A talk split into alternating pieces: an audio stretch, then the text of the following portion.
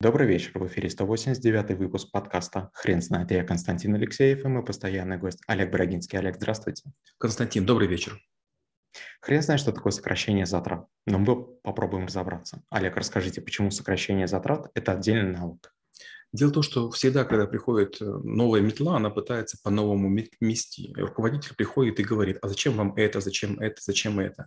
И иногда он начинает убивать кур, несущих золотые яйца. Например, предыдущий начальник знал, что Константину Алексееву нужен специальный монитор или золотая мышка, или, не знаю, там, фиолетовый Бентли, потому что Константин, ну, допустим, с помощью этого инструмента зарабатывает для компании больше денег. Приходит новый умник, пересаживает Константина на велосипед, золотую мышку меняет на, не знаю, там, обычную белую, и монитор превращается там в замочную скважину. Константин, естественно, уходит. О чем думает в этот момент новая метла? Ну, замечательно, дорогой специалист, который стоил кучу денег, ушел, но я-то молодец, я сэкономил. Вот сэкономил и сокращение затрат – это совершенно разные вещи. Сокращение затрат – это не попытка платить меньше, а это попытка сократить долю расходов в структуре производства. И иногда это достигается не сокращением финансирования. Меня очень часто коллеги, работавшие в крупных компаниях, учили странным вещам. Они говорят, а зачем мы эту функцию выполняем? Давай клиенту за это доплатим или давай доплатим поставщику. И вдруг оказывалось действительно, можно с помощью денег перекладывать свою работу даже на клиента.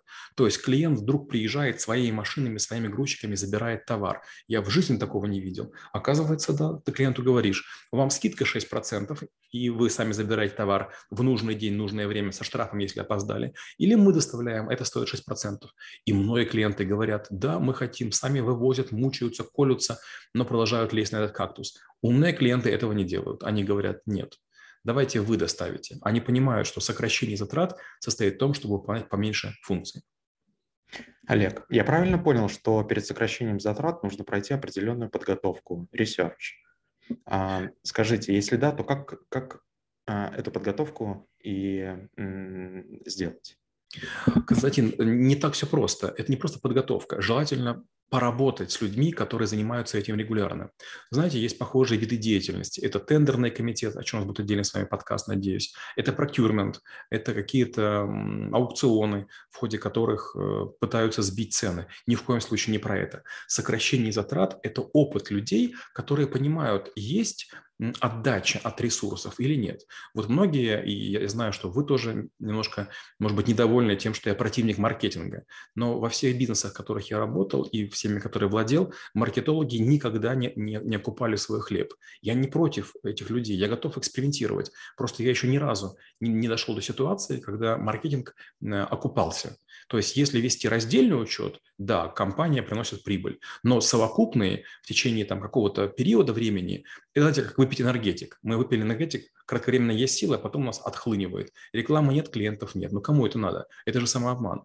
Поэтому опытный человек, он как раз и бьет в такие зоны. Допустим, я бью на IT, я бью на маркетинг, я бью на мерчендайзинг, я бью на большие данные, я бью на бухгалтерию. То есть в чем я специалист, в то я и лезу. И вообще не занимаюсь, например, персоналом. Да не мое это дело, сколько получает человек. Могу я его оценить, если он рабочий, там, скажет, а, консервного завода, который в море ментай разделывает? Наверное, не могу. Ну и браться на чем не надо. Олег, скажите, а как не переборщить с сокращением затрат? Тоже очень хороший вопрос. Вот знаете, раньше была такая шутка при Союзе, как получать от коровы больше молока, и чтобы это было выгоднее. Нужно меньше кормить и больше доить. Такого не бывает в реальном мире.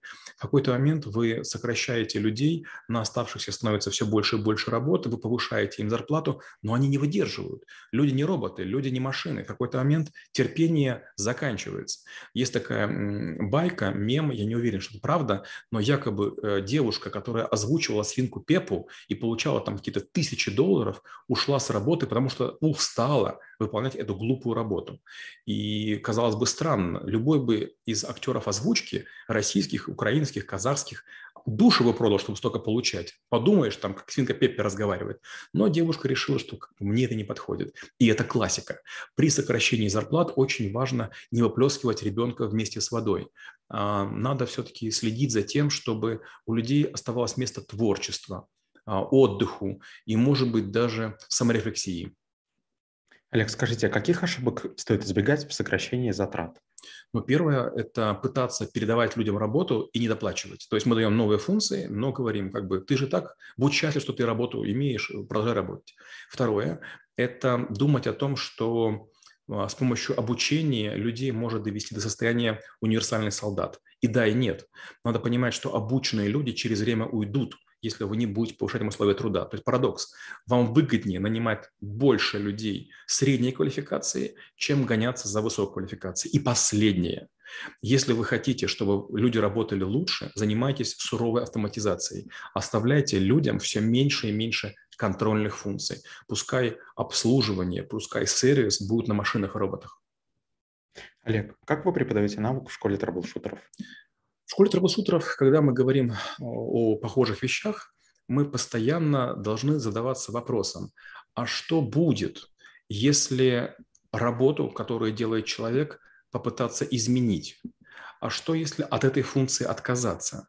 А что, если даже один человек выполняет, и он свободен? А можно ли использовать двух людей, но чтобы они брали вторую функцию, третью? Сокращение затрат почти всегда приводит к тому, что некоторые ресурсы, наиболее ценные, начинают использоваться интенсивнее, а малоценные могут начинать простаивать. Ничего страшного. Например, если у вас будет а, у крутого руководителя или у крутого продавца два водителя. Один водитель не успевает, мчится второй. Да, у вас две машины, да, у вас два бензобака, да, у вас две, а, два человека за рулем. Но я десятки раз был ситуации, когда два водителя или два ассистента спасали ситуацию. И я вдруг понял, хм, дублирование – это очень полезно. Получается, можно сокращать деньги или сокращать время, а можно сокращать затраты в виде ошибок, простоев. Олег, расскажите, пожалуйста, пример из проекта, где, вы, где удалось сократить затраты вдвое или втрое. Я скажу еще круче. А, есть мой любимый кейс, когда я руководил конвейером кредитным, и там работало очень много людей. Мы работали в 3-4 смены, и э, это была прям живая фабрика. Кредитные решения принимались ну, где-то в рамках часа. Но потом я с трудом начал автоматизацию, мне очень мешала моя коллега, моя подчиненная, которая конвейером этим руководила, и она просто лишалась бы своих должностей и своих привилегий. И когда она шла в декретный отпуск, мы это все автоматизировали. И кредитные решения, которые принимали там несколько сотен человек, стали принимать 13 людей, и некая машина, мы назвали ее э, альфа альфа-чек, которая кредит выдавала, она выдавала их за одну шестую часть секунды. Сокращение людей привело к тому, что стало меньше ноутбуков, меньше столов, меньше стульев, меньше электричества, меньше кондиционеров, меньше принтеров, меньше картриджей, меньше туалетной бумаги, меньше воды, меньше там всего остального. Олег, спасибо. Теперь на вопрос, что такое сокращение затрат, будет трудно ответить. Хрен знает.